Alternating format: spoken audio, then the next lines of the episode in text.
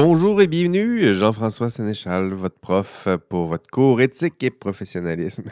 Comment ça va, les, amis? Comment ça va cette semaine? Bienvenue à votre, euh, votre petit rendez-vous hebdomadaire euh, où euh, on prend un café. En fait, moi, je prends un café, j'ai mon café ici.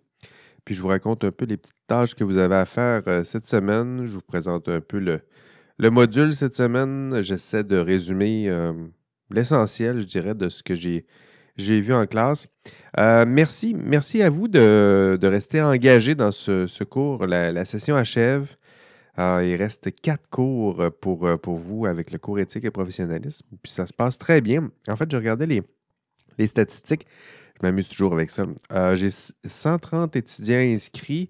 je dirais qu'avec les, les, les, trophées puis tout ça, puis les présences, ça me permet de voir qu'il y a à peu près, je dirais, 50 étudiants très engagés, craqués, j'ai envie de dire.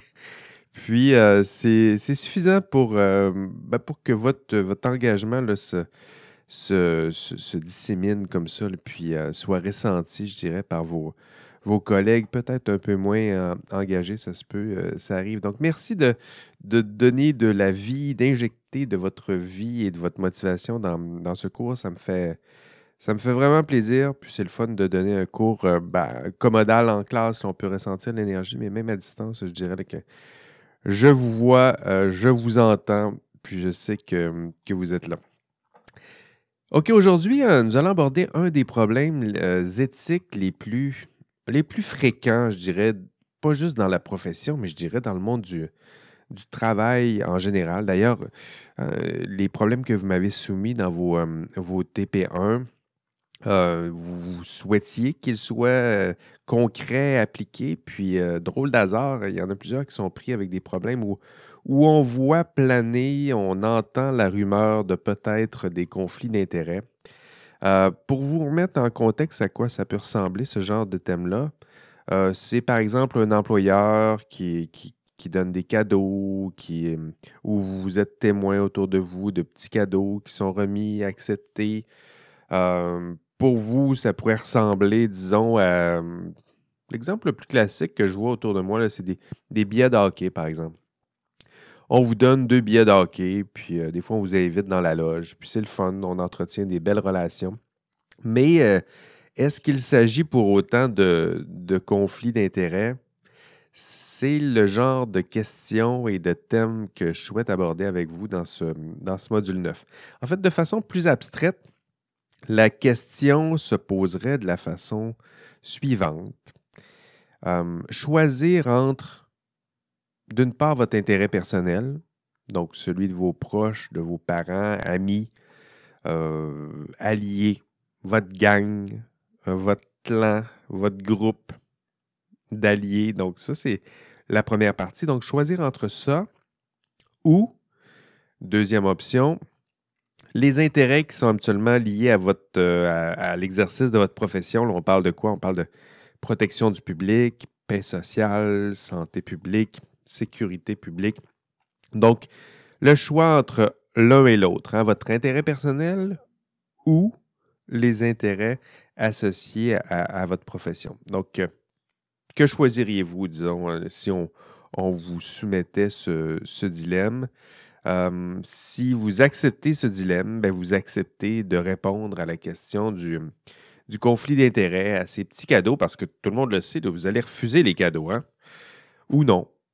En fait, nous le verrons. Est-ce que c'est problématique euh, ou non et pourquoi? Euh, voilà, c'est ce que je souhaite aborder hum, avec vous dans ce, dans ce module. Le conflit d'intérêts, il est partout. Il oppose, nous le disions, intérêt personnel et intérêt professionnel. Et la question, c'est, seriez-vous prêt à sacrifier vos intérêts personnels au profit des intérêts autres? Ah, est-ce que vous avez déjà eu ce genre de dilemme? Avez-vous réussi à mettre de l'avant vos intérêts, des intérêts autres, des intérêts qui sont liés à votre, votre rôle, ou au contraire, vous avez tendance à choisir vos intérêts personnels? En fait, le, le contexte de la gestion de la COVID, tiens, pour prendre un, exemple qui est presque du passé, mais quand même, on va quand même y réfléchir encore parce que c'est récent. Vous avez pris de nombreuses décisions qui sont liées à ça. Puis des fois, ça peut être éclairant pour voir euh, quelles sont vos habitudes en matière de conflit d'intérêts. Votre intérêt personnel, à chaque jour, je dirais que vous aviez à faire ce choix. Votre intérêt personnel, donc vos activités, vos amis, vos proches, ou, d'autre part, l'intérêt public, la santé publique. Quotidiennement, nous avions euh, à faire ce genre de, choix et euh, vous avez fait des choix. Donc, quelle décision aviez-vous tendance à, prendre dans un, dans un tel contexte? Est-ce que vous choisissez souvent, un peu, presque toujours ou rarement votre intérêt personnel? Pour toutes sortes de bonnes et moins bonnes raisons? Ou au contraire, est-ce que vous étiez capable de choisir aisément, fréquemment, euh, nécessairement et tout le temps l'intérêt public avec ce petit sentiment d'injustice lorsqu'on on envoie d'autres choisir leur propre intérêt personnel? Donc, vous le voyez concrètement, quotidiennement, lorsqu'on a à faire ce genre de choix, c'est difficile. Euh, plusieurs auront tendance à prendre des décisions qui ultimement vont servir leur propre intérêt personnel. Puis j'ajouterais, c'est normal. Hein? Euh, parfois extrêmement difficile à justifier rationnellement, mais euh, pardonnable au sens où ça fait partie de, nos sensibilités humaines, nos failles humaines, et en ce sens-là, c'est peut-être pardonnable pour cette raison-là. Mais on a vu plusieurs exemples. Est-ce que c'est un hasard si vous êtes à ce point décidé à défendre la pertinence d'ouvrir des gyms, en contexte de pandémie mondiale, si vous êtes un propriétaire de gym, puis que la survie de votre gym, sinon votre propre survie financière, dépend de l'ouverture de, ce gym. Donc, on comprend que hein, choisir son intérêt personnel ici, c'est plus compliqué euh, pour cette personne que pour bien d'autres personnes. Est-ce, on a vu d'autres exemples, est-ce que c'est normal d'être à ce point-là euh, pour l'assouplissement du confinement, et cela pour la santé des jeunes, la santé mentale des jeunes. Puis curieusement, euh, est-ce que c'est un hasard si ce genre de discours-là est plus intensément défendu par une personne qui justement est très jeune, puis justement, elle est près de fêter son bal de finissant. Donc, ça, fait partie de, ce que nous sommes. Euh, nous sommes humains, et euh, le réflexe premier, je dirais, c'est de défendre nos propres intérêts personnels. Et euh, que ces intérêts personnels-là, malgré nous, finissent par avoir une influence sur notre, prise de, décision. Ces notions, vous l'avez vu, il y en a plusieurs qui, laissent planer la rumeur que peut-être que vous auriez à faire face à des, des conflits d'intérêts dans vos, dans vos TP2 puis ça, va revenir. Euh, je mentionnais cet exemple-là en classe, euh, classe aujourd'hui. un étudiant qui me posait la question euh, J'ai analysé mon problème, puis à la fin, est-ce que c'est normal si, à la fin de ma décision, on a, on a passé à travers la grille de Lego, là, puis est-ce que c'est normal si la décision, c'est moi qui la prends, puis en même temps, la décision, elle sert pas mal bien mes intérêts à moi? Hein, poser cette question-là, c'est bien voir qu'on on détecte qu'il y a peut-être un problème. Si la décision, c'est moi qui, la prends, puis si cette décision-là, ça donne bien, elle fait plutôt bien mon affaire, est-ce que le décideur n'est pas un peu en conflit d'intérêts? C'est-à-dire qu'est-ce qu'il n'aura pas tendance à choisir justement la décision qui fait, euh, qui sert ses propres intérêts personnels? Euh, Legault, dans sa grille, il parlait plutôt du euh, critère d'impartialité, hein, dont fait mention Legault dans, dans l'ouvrage. C'est un peu ça ici. Hein. Dans quelle mesure êtes-vous partie prenante à la décision? Êtes-vous impartial? Le fait d'être partie prenante à cette décision-là, est-ce que ça, amoindrit pas un peu votre, la force, la rigueur, la fiabilité de votre, jugement? Donc ça, ce sont des questions qui font, euh, qui, tournent autour hum, du conflit euh, d'intérêts. Parce qu'en matière de conflit d'intérêts, euh, on parle de gestion de, de risque, mais d'un risque tout particulier, c'est le risque qu'une personne qui prend une décision importante, hein, le risque, c'est que cette personne puisse être tentée euh, de privilégier son propre intérêt et là, euh, au détriment des intérêts autres, c'est-à-dire des intérêts qui sont propres à son rôle, à, ses tâches, au, titre qu'on lui a donné. Euh, donc, et parler de tout ça, ben, c'est parler exactement du conflit d'intérêts. Parce que, sachez-le, votre, votre ordre professionnel, lui, vous demande d'éviter le conflit d'intérêts. Hein, tous les conflits d'intérêts.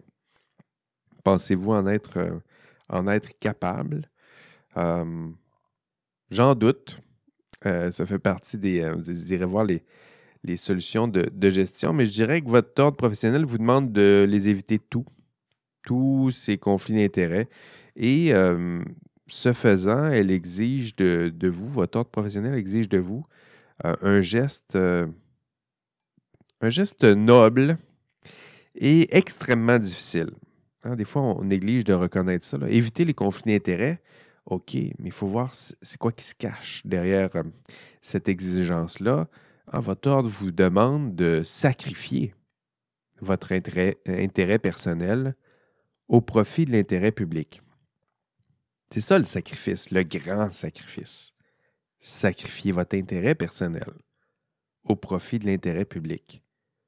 Le désintéressement, c'est pour ça qu'on utilise ce, terme-là. Désintéressement, intérêt. Se départir de ses propres intérêts personnels pour choisir les intérêts du public. Choisir consciemment une fois qu'on est au courant des, enjeux, de se distancier, de garder une certaine réserve à l'endroit de ses propres intérêts personnels et poser euh, les gestes euh, qui vous assurent de protéger le public. Euh, et, et, votre ordre vous demande de constamment faire ce choix, choisir les intérêts du public et constamment de mettre de côté, sinon en second, vos intérêts personnels. Difficile tâche, très difficile tâche. Parce que, euh, soyons honnêtes, euh, on ne se fera pas de cachette ici. Nous avons tous tendance, et, euh, votre prof aussi, à privilégier, à protéger son intérêt personnel, votre intérêt personnel. Hein, on protège quoi? On protège nos avantages sociaux, nos privilèges, mais aussi, il faut, le voir, ceux de nos proches, de nos alliés, de notre clan, notre famille, c'est un bel exemple. Comme dans les cultures populaires, en classe, je, mentionnais les, les Stark dans Game of Thrones, mais ben, il y en a d'autres. Hein, les Sopranos, je ne sais pas si vous avez écouté cette série-là, les Corleone, dans le, fameux film euh, Le Parrain, hein, cette famille-là, le, clan, défendre le clan à n'importe quel prix, c'est euh, humain.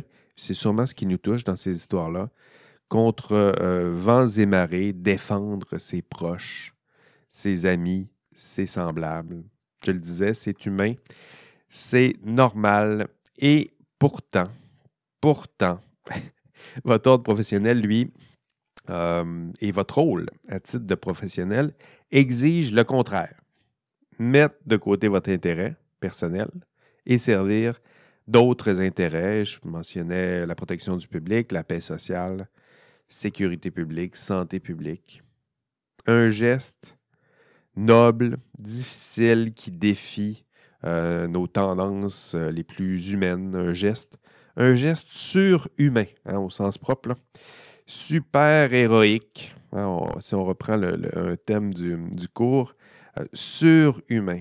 Hein, quelque chose, dépasser un peu notre humanité, et être capable de mettre de côté ses intérêts personnels et choisir l'intérêt euh, public, la protection euh, du public et sacrifier, parce que c'est un sacrifice, son intérêt euh, personnel.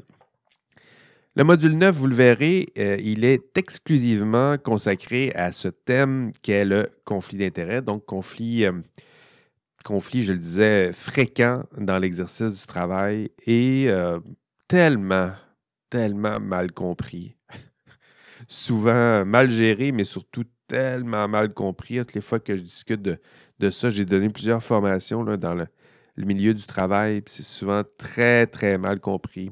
Souvent très bien géré une fois que c'est identifié, mais souvent très mal compris, puis des fois caché, tassé. Euh, on a peur de l'admettre, puis à la fin, on gère tout croche. Donc, je dirais que j'ai deux objectifs principaux dans ce module. D'abord, vous aider à reconnaître le conflit d'intérêts. Euh, pour ça, il ben, faut le définir. Il faut euh, se donner une définition commune. Il faut être capable de. Ça vous aidera à l'identifier, à admettre, euh, admettre son existence, à admettre que vous êtes en conflit d'intérêts, admettre que vos collègues, des fois, sont en conflit d'intérêts, puis éventuellement le gérer. Parce que c'est ça la plus grande difficulté. Reconnaître le conflit d'intérêts. Et pour le reconnaître, ça nous prend une définition de ce que serait un, conflit d'intérêts. Puis, euh, la plupart du temps, lorsqu'on parle de conflit d'intérêts, les gens vont parler d'apparence de conflit d'intérêts. Cette, expression-là est intéressante parce que souvent, les gens, ils ne savent pas exactement c'est quoi un conflit d'intérêts, mais, mais ils sentent bien qu'il y a quelque chose qui cloche. Donc, apparence de conflit d'intérêts, ça sert souvent pour ça. Il semble y avoir un problème. Et la suite des choses, ben, c'est d'investiguer. Hein. S'il y a les apparences, investiguons pour savoir si effectivement il y a, oui ou non, euh, conflit d'intérêt. Parce que si c'est non, ben alors on dira, mais ben, il n'y a pas conflit d'intérêt. Il y avait juste des, apparences. Mais si on dit oui, ben, et, comment fait-on pour savoir s'il y a un conflit d'intérêt? Ça prend une définition. Puis on va dire, ben, Voici la définition, voici le contexte. on voit bien que le contexte correspond à la définition. Donc, oui, il y a conflit d'intérêt. Euh, puis, on va, le, régler. On va le résoudre, le, problème. Si vous dites non, c'est réglé, hein, les apparences, ça va se gérer avec un peu de communication et de dialogue en disant ben, c'est vrai qu'il y a apparence, mais en même temps, il n'y a pas conflit d'intérêt, puis voici pour telle raison. Euh, mais si vous dites oui, il y a conflit d'intérêt, ben, il va vous le vous devrez le gérer, ce conflit-là. Puis, bonne nouvelle pour vous, euh, vous allez voir dans le module en question, il y a plusieurs pistes de solutions pour gérer un, conflit euh, d'intérêt. Donc, le gérer, c'est-à-dire agir prudemment afin de réduire le risque qu'une faute soit commise, qu'une faute découle ou résulte d'une situation de risque qu'on appelle le conflit d'intérêt. Mais avant de le gérer, il faut le, connaître et le reconnaître. Et, donc, ça prend une définition. Une définition dans le module 9, euh, nous allons voir celle de euh, Davies, donc euh, un, juriste qui nous aide à reconnaître un conflit d'intérêts. lui, il propose trois ingrédients. En fait, il vous dit, il y a un conflit d'intérêts si vous êtes en train... Donc, le premier ingrédient, c'est le jugement. Donc, vous êtes en train, vous ne faites pas n'importe quelle tâche. Vous êtes en train ou vous vous apprêtez à exercer quelque chose de délicat, le jugement. Hein, on, en a parlé dans les modules précédents. On vous a confié une tâche exigeant l'exercice de ce jugement. Euh, donc, une situation délicate, impliquant, rappelez-vous, la prédication, vous essayez de dire est-ce que c'est vrai, est-ce que c'est juste, est-ce que c'est bon, quel est le bon choix, est-ce que cette information-là est vraie, est-ce que c'est juste cette situation-là? Donc, vous êtes en train d'exercer votre jugement et on vous demande de vous prononcer, de juger. Donc, ça, c'est le premier ingrédient. Le deuxième ingrédient, c'est la confiance, donc un lien de confiance. Il y a quelqu'un qui vous fait confiance pour exercer ce jugement. Ça peut être votre, euh, votre client, ça peut être votre patron. Euh, dans votre cas, votre client, c'est souvent votre patron. Euh, la société en général, dû à votre titre, mais à quelque part, il y a un lien de confiance et cette partie-là vous fait confiance pour exercer un jugement à sa place. Donc, deuxième ingrédient, je le disais, confiance. D'abord jugement, ensuite confiance et finalement intérêt, le troisième ingrédient. Euh, c'est-à-dire que vous avez un intérêt personnel. C'est ça le, lien, là. donc un intérêt personnel qui est en conflit, euh, qui, euh, qui est là et qui fait en sorte que vous risquez d'être tenté de privilégier cet intérêt personnel au détriment des intérêts autres. Je le disais, les intérêts de votre client, de votre patron, de votre ordre, du public. Donc, intérêt personnel. Trois. Donc, trois ingrédients. Jugement, lien de confiance, intérêt. Et si vous avez ces trois ingrédients, euh, ben, vous êtes en conflit d'intérêt. Il n'y a pas d'apparence de conflit d'intérêt ici. S'il y a ces trois ingrédients-là, il y a conflit d'intérêt et donc vous devez le gérer. S'il n'y a pas ces trois ingrédients-là, ben, il n'y a pas conflit d'intérêt. Il n'y avait seulement qu'apparence de conflit d'intérêt. Donc, c'est ça que ça sert des fois. Une définition un peu plus claire, essayer de trancher, essayer de voir un peu plus, euh, clair.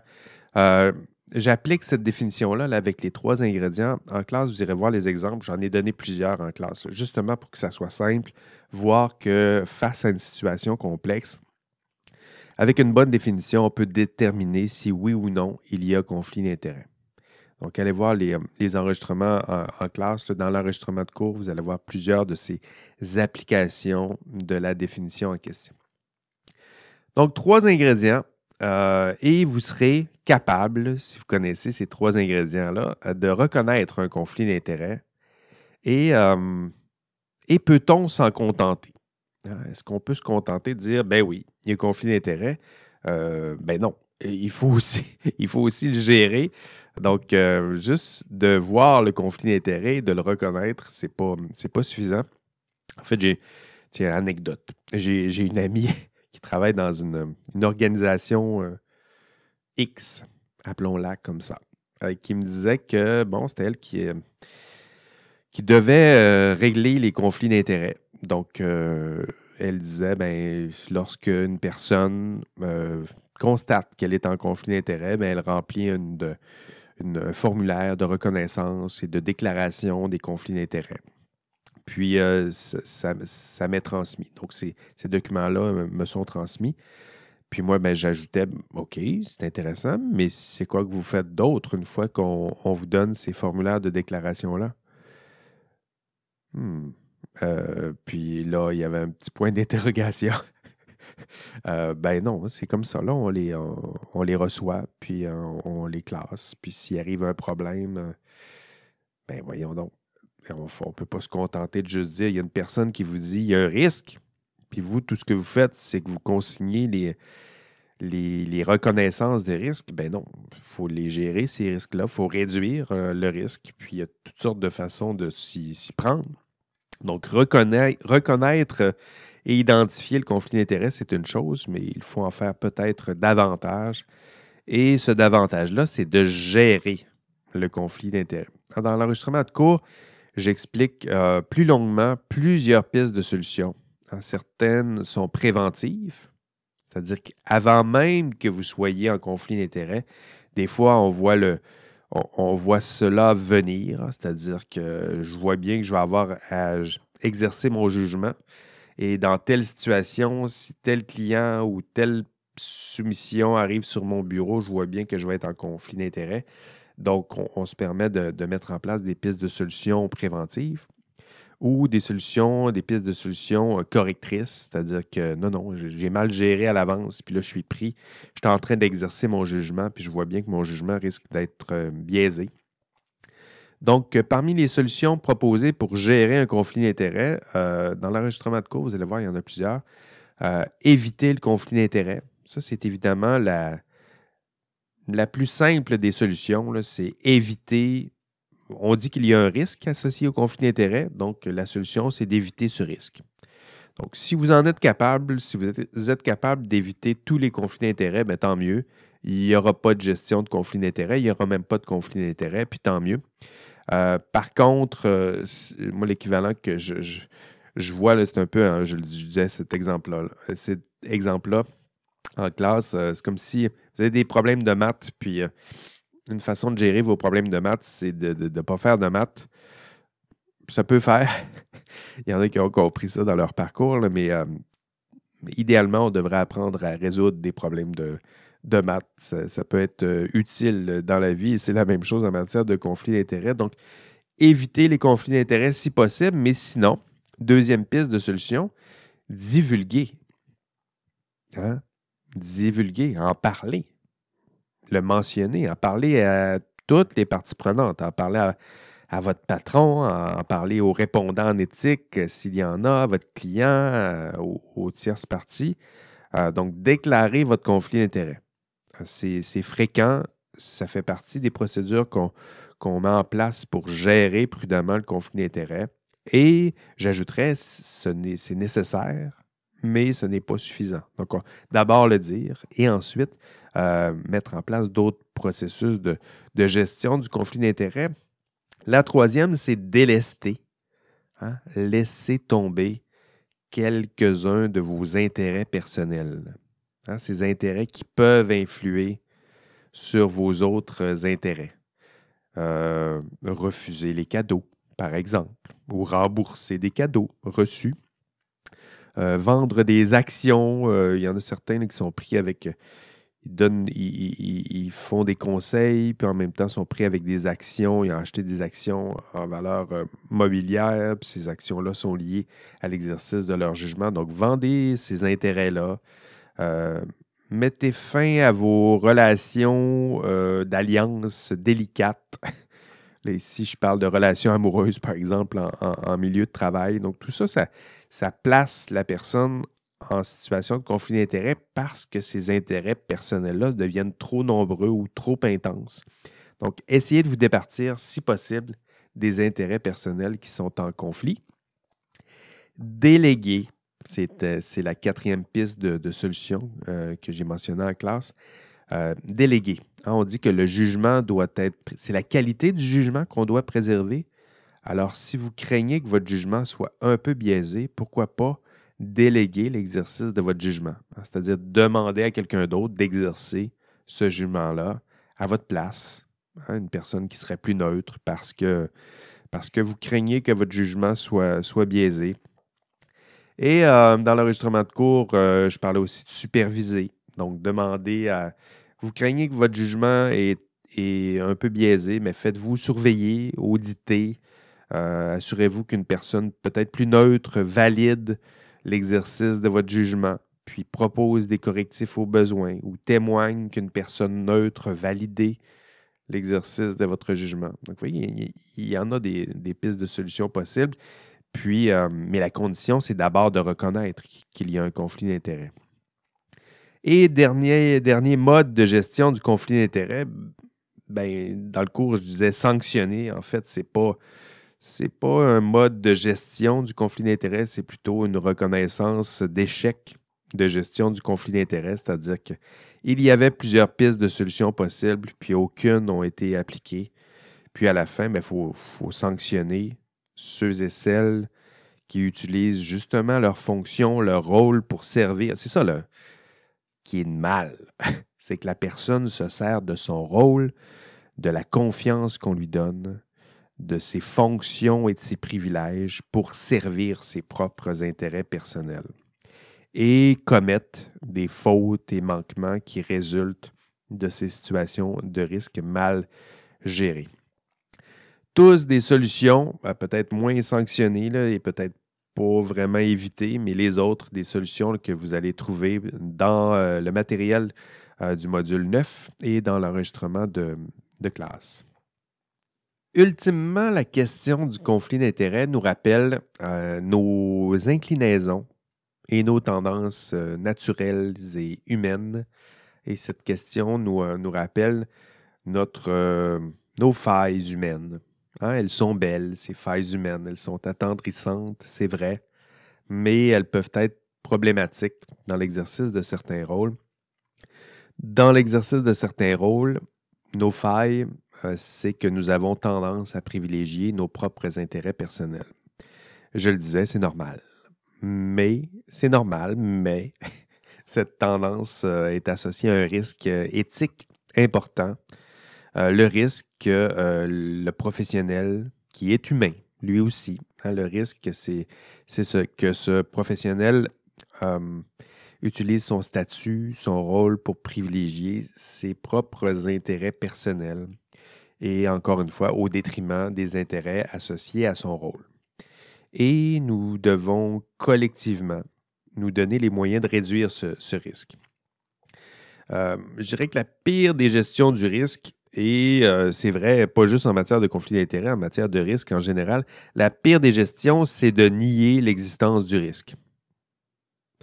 Comment résoudre ou réduire un risque si la personne en face de vous refuse de reconnaître qu'il y a un risque? Alors que si on reconnaît le risque, ben, on met en place des pistes de solutions de gestion de ce risque. Et ça arrive exactement avec le, conflit d'intérêts. Vous irez voir dans l'enregistrement de cours, euh, j'ai mis euh, deux extraits, notamment de, la, de, la, commission Charbonneau. Euh, c'est pas beau en matière, de gestion du, conflit d'intérêts. Donc, une personne qui travaille pour la fonction publique, euh, l'ingénieur Robert Marcil, un beau moineau de la ville de Montréal, et le comptable Zampino, deux personnes, deux malcommodes qui reçoivent des cadeaux euh, de plusieurs milliers de dollars, des voyages de golf, des voyages dans le sud, puis en même temps, qui du même souffle, lors de leur, leur témoignage, nous affirment que malgré tout, leur jugement n'est pas biaisé. je pense que c'est ça qui nous surprend le plus, c'est cette personne-là reconnaissent qu'ils ont reçu tant de petits cadeaux et à la fin, ils refusent de reconnaître que leur propre doute, leur propre jugement plutôt soit biaisé. Donc, euh, on se surprend dans l'enregistrement, il y en a des, qui se surprend que on mette en doute euh, son jugement. Mais non, mon jugement, il est très rigoureux. Il reste très rigoureux, même si euh, un des soumissionnaires était un très généreux donateur. Puis euh, c'est maintenant devenu un ami. Puis je suis allé dans le sud avec. Mais en même temps, euh, mon jugement, lui, reste non biaisé. Euh, et je continue de croire que le soumissionnaire en question est le meilleur soumissionnaire. Ah, puis en même temps, c'est peut-être ça. peut-être, je pense que c'est ça le pire. Le pire, c'est qu'il a peut-être raison. Le meilleur soumissionnaire, c'est peut-être son ami. Mais si c'est lui qui nous dit que le meilleur soumissionnaire, c'est son ami, euh, la confiance qu'on a en son jugement, il est très faible. C'est peut-être ton ami, mais c'est pas toi qui peux nous dire que c'est ton ami le meilleur pour exercer ce contrat. On va confier l'exercice du jugement à quelqu'un d'autre et tu aurais sûrement dû faire de même. Et vous irez voir dans l'enregistrement, il y a pire, euh, il y a plusieurs études qui, démontrent que euh, en fait, que nous reconnaissons certains risques éthiques, mais euh, je pense que les témoignages étaient intéressants pour ça. C'est-à-dire que des fois, on reconnaît des risques éthiques pour les autres, mais lorsque le risque il s'applique à nous, on a tendance à sous-estimer ce risque. Donc, on reconnaît ce risque en matière de conflit d'intérêts. On pourrait dire, ah, c'est vrai qu'en conflit d'intérêts, ça se peut bien que son jugement soit biaisé, mais lorsque que nous sommes nous-mêmes en conflit d'intérêts, on refuse d'accepter que notre jugement peut lui aussi euh, risquer d'être euh, biaisé. Donc attention, le jugement peut être trompé de plusieurs façons. Et, euh, et qui plus est, lorsque votre propre intérêt personnel est en jeu, je dirais que le risque de se tromper est encore plus grand. On reprend d'ailleurs dans, l'enregistrement de cours un biais que nous avons déjà vu, le biais d'optimisme. Hein, le biais d'optimisme, c'est quoi? C'est lorsque le sujet se juge moins exposé à la plupart des risques qu'il reconnaît pourtant à autrui. Hein, comme vous en ce moment. Hein, vous vous sentez moins exposé à la plupart des risques que je vous ai expliqués et que vous reconnaissez pour, euh, autrui. Dans les dernières minutes, vous m'écoutez. Puis, je vous ai expliqué le risque associé au conflit d'intérêts. Puis, euh, gageons que vous avez rapidement consenti que c'est vrai que le jugement des personnes en conflit d'intérêts est à risque, puis peut être biaisé, mais gageons aussi que vous vous sentez à tort, vous vous sentez à l'abri de ce risque. Hein, donc, attention, vous aussi, vous êtes, euh, vous êtes à risque. Et ma présentation, je dirais, mon, la présentation que j'ai faite en classe et la présentation que je vous fais en ce moment dans ce, podcast, c'est de vous mettre notamment à l'abri de ce biais d'optimisme en vous révélant euh, ce biais. Et en souhaitant que, en vous révélant ce biais, je vous mette à l'abri un peu plus de ce biais. Et on verra dans quelques années si, si tout ça a fonctionné. Euh, dans le cours, je parlais aussi d'un autre, autre biais, le biais de la tâche aveugle. Celui-là, c'est peut-être encore un peu plus méta. C'est notre tendance à ignorer des biais cognitifs. Hein. je, le dis encore, notre jugement peut être influencé par toutes sortes de biais et euh, nous avons tendance à ignorer nos propres biais cognitifs à l'œuvre dans l'exercice de notre jugement. Et cela, même si je vous l'explique et réexplique et je vous fais lire l'ensemble des biais cognitifs, euh, ben, on a tendance à reconnaître ces biais cognitifs-là. On a tendance à, reconnaître que ces biais-là peuvent influencer le jugement des autres, mais euh, ne peuvent pas vraiment influencer notre propre jugement. Donc attention. Vous, oui aussi, même vous, vous avez tendance à ignorer vos propres biais cognitifs à l'œuvre dans l'exercice de votre jugement, dans la prise de décision.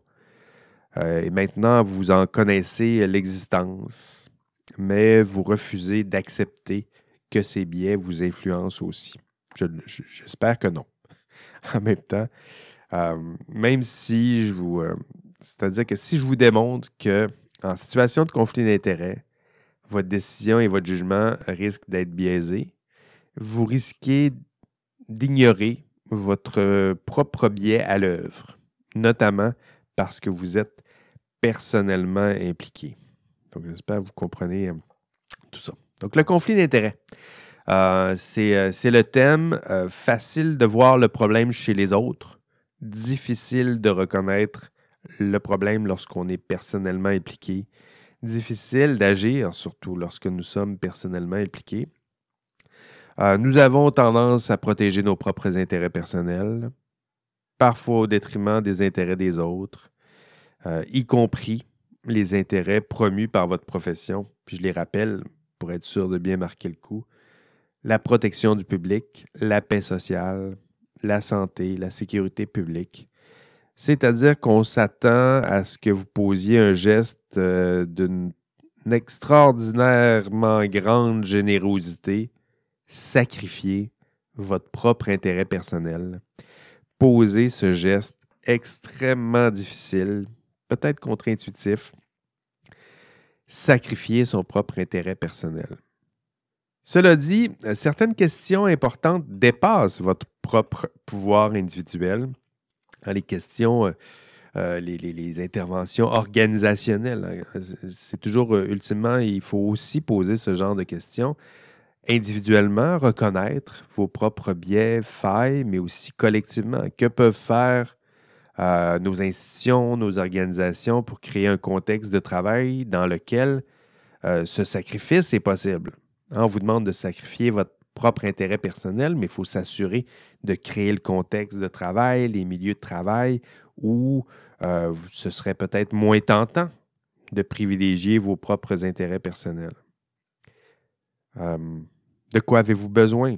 Est-ce que c'est ce que si on vous donne un meilleur salaire, des, des normes, des règles, des, euh, sanctions? Est-ce qu'on doit euh, sensibiliser, prévenir, euh, éduquer, surveiller, tout ça pour que vous puissiez, vous soyez plus capable de sacrifier votre intérêt personnel? Qu'est-ce qu'on peut faire de plus pour vous aider à poser ce geste super héroïque? Quels outils, de quels outils avez-vous besoin, de quel contexte de travail avez-vous besoin pour être capable de gérer euh, prudemment ce genre de, problème? Voilà, ce sont les thèmes au programme dans ce, module 9. Euh, à la fin de ce module, euh, si vous passez à travers l'enregistrement de cours, très certainement, mais je dirais avec ce, ce podcast, vous allez explorer les, les parties que j'ai ciblées un peu dans, euh, ce podcast. Donc, si vous sautez un peu dans les enregistrements de cours pour explorer davantage certaines parties de la définition, des illustrations, si vous allez voir des pistes de gestion, bien à la fin de ce module, les trois objectifs de ce module sont relativement simples. Définir la notion de conflit d'intérêt, donc avoir une définition claire en tête reconnaître des situations. Donc, si je vous dépeins une situation, êtes-vous capable de reconnaître qu'il s'agit d'un conflit d'intérêt et pour quelle raison? Puis, ultimement, être capable de proposer, troisième objectif, des solutions de gestion en proposant des, les actions appropriées si jamais vous vous retrouvez en situation de conflit d'intérêts. C'est tout pour le module 9. je vous souhaite une excellente semaine. on ne lâche pas. Hein, le printemps, tranquillement, je suis allé entailler les érables ce week-end. Ça s'en vient. Plus que quelques semaines de travail dans votre TP2 et ultimement, l'examen final s'en vient. Donc, euh, allez, encore une fois, si je peux vous aider avec les TP2, euh, faites-moi signe. Sinon, faites signe à mon auxiliaire, Janie. Euh, c'est tout pour cette semaine. Au revoir. Prenez soin de vous. Prenez soin de vos proches. Allez, à mardi prochain. Bye bye.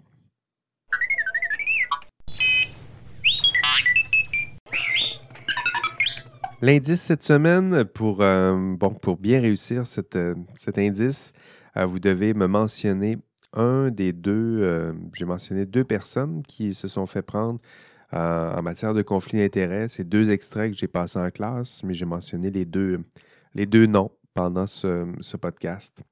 Donc, deux euh, malcommodes qui se sont fait prendre à accepter plein de cadeaux malgré toutes sortes de, de mesures de prudence qu'on essaie de mettre autour d'eux. rien n'y fait. Donc, deux personnes, je veux le nom de ces deux personnes, sinon une des deux personnes, si ça pourrait faire. Allez, bye bye.